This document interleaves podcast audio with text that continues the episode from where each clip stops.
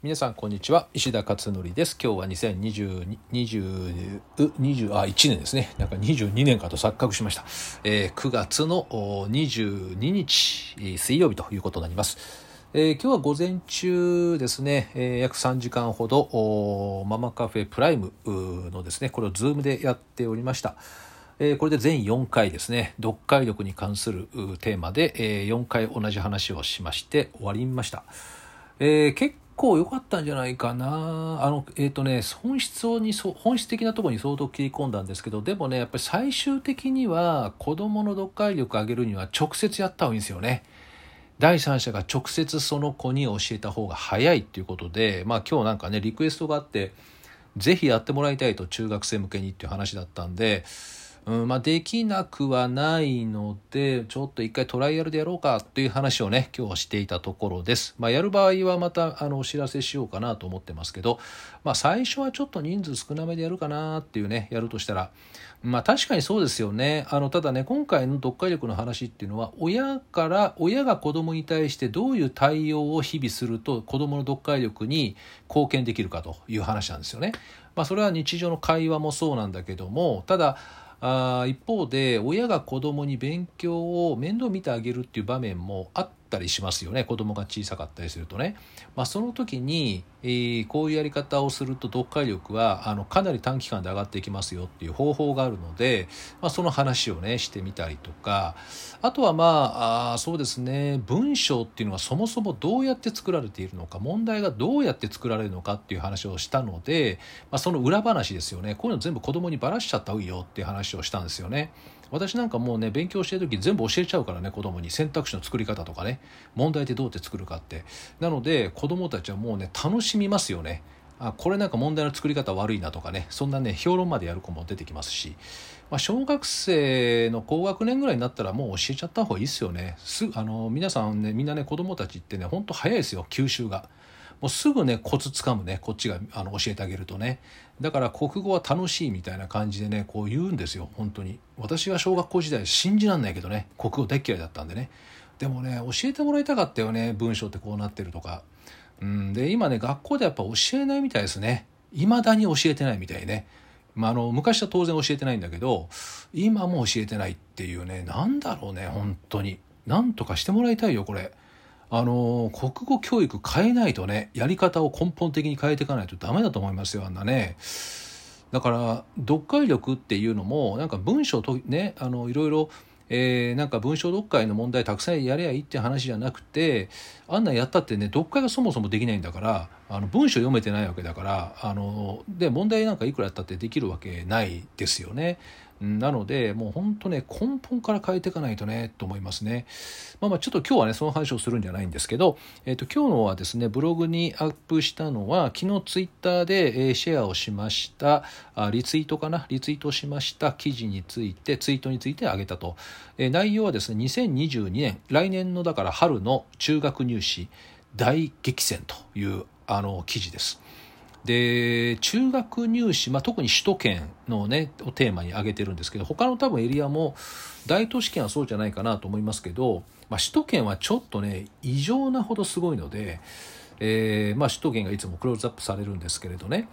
で、まあ、今までもずっとうなぎ登りなうなぎのうなぎの点もないかあの上昇してんですよ。あの中学受験者数ね首都圏の。上昇してんですね。少子化にもかかわらずですよ。少子化でどんどん子どもの数減ってるのに中学受験の絶対数が増えてるということで、えー、ただでさえ大変なんだけど来年はあの激戦必至って書いてあるね。激戦必至、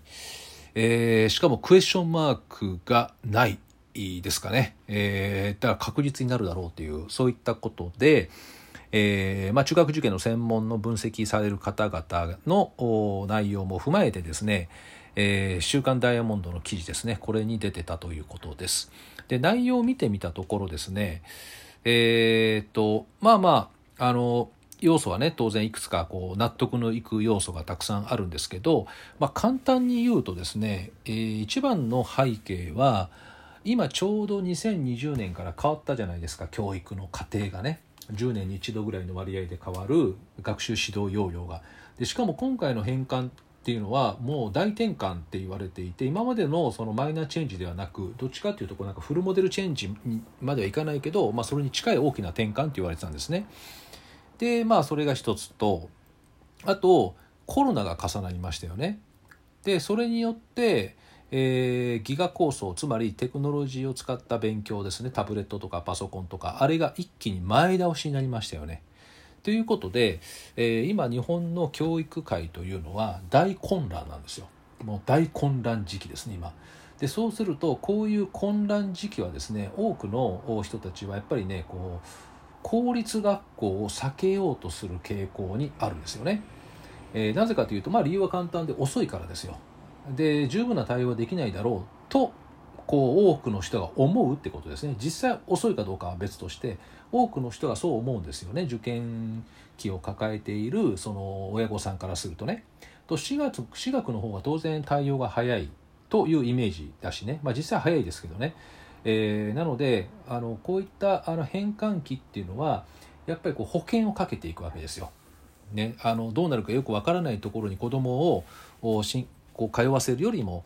可能な限り安定的であろうと思われる方向に、えー、こう意識が向きますよね。なので中学受験をして私立という発想ですよね。まあ、東京なんかはね公立に行くよりも私立に行くのが主流であるかのような錯覚に陥るぐらいのですね私立中学だらけなんですよね。まあ、私もそのうちのね学校の一つを改革でね、えー、ずっとやってましたけど経営者としてまあ凄まじいですよねやっぱりね私立に向かうそのエネルギーっていうのはですね。でまあまあそんなこともあって今回来春はまあ激戦だろうねと。で去年の春っていうのは思い起こしていただくと分かるんですけど去年の春の入試っていうのはえっ、ー、とあれですよね。あのギリチョンコロナかぶってないじゃないですか。ギリチョン。その後ですよね。ねその後。だから今年の春が、えー、結構大変でしたよね。大変だったと。で大変だったんだけどどちらかというと初年度去年1年間コロナがどうなるかがよくわからない中ずっと進んできていたので、えー、あまり先が読めなかったと。だけど今年はですねもうこの去年経験して今年も経験してるから大方どうなるっていうことの予測がこう冷静に判断できるように今なってきてるんですよね。でそうなってくるとやっぱり来年の2020年春の入試っていうのはもうある程度あのもう先々の予測も冷静にみんなできる中での判断ということで、えー、大きく多分流れていくだろうということですよね。まあ、中学校もねやはりその辺をアピールしながらやってたりするしあと感染対策も公立よりも中私立の方がしっかりしてるんじゃないかという多分イメージもあるのかなという感じがします。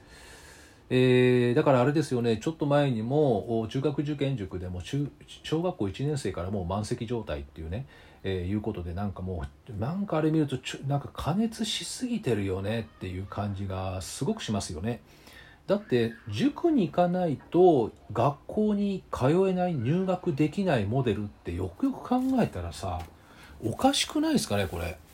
なんで塾にねあのー、行かないと入れない学校があるんだって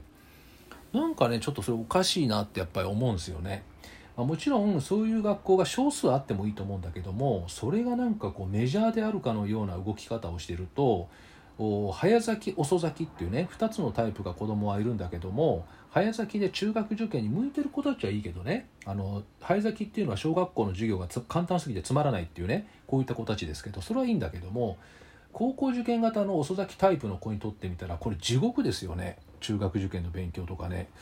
うん、だからそういった意味でえー、なんか加熱するのはちょっとどうなんかなっていう気もしますよね。ただ一方で、えー、日本の公立の学校っていうのがうんまあそうですね世界的に見ればねなんかしっかりしてるって言われるのかもしれないけれども仕組みとしてね。だけど、まあ、私なんか長年ずっと見てきてますけどやっぱりいいとは言い難いよね。日本のやっぱりその教育指導の中身っていうのも。あの全体的に含めてですねだからあの、ね、中学校になると部活とかで先生も忙しくなって、まあ、先生の責任というよりも仕組みの仕組みの問題だと思ってますけどうんだからそういった意味ではまあまあ日本の学校側にもやっぱり問題があるだからこそ私立の方に流れてしまうっていうそういったやっぱりね傾向もあるなっていう気がしますね。なのでまああのここでそうだなお伝えしたいというのは自分のお子さんが早咲きタイプの子なのかそれとも遅咲きなのかというところここをやはりあの見極めていただき、えー、それでまあ中学受験するしないを判断していくっていうのもありかなと思います。実際公立の中学校に行って都立の高校に行ってね東大行ってるなんてもいっぱいいるじゃないですか。ね都立日比谷とかねあの有名な学校ありますでしょ？神奈川にもあるわけですよ水蘭高校とかね。もうめちゃくちゃレベル高いじゃないですか。あれみんな公立中学校出身者ですからね。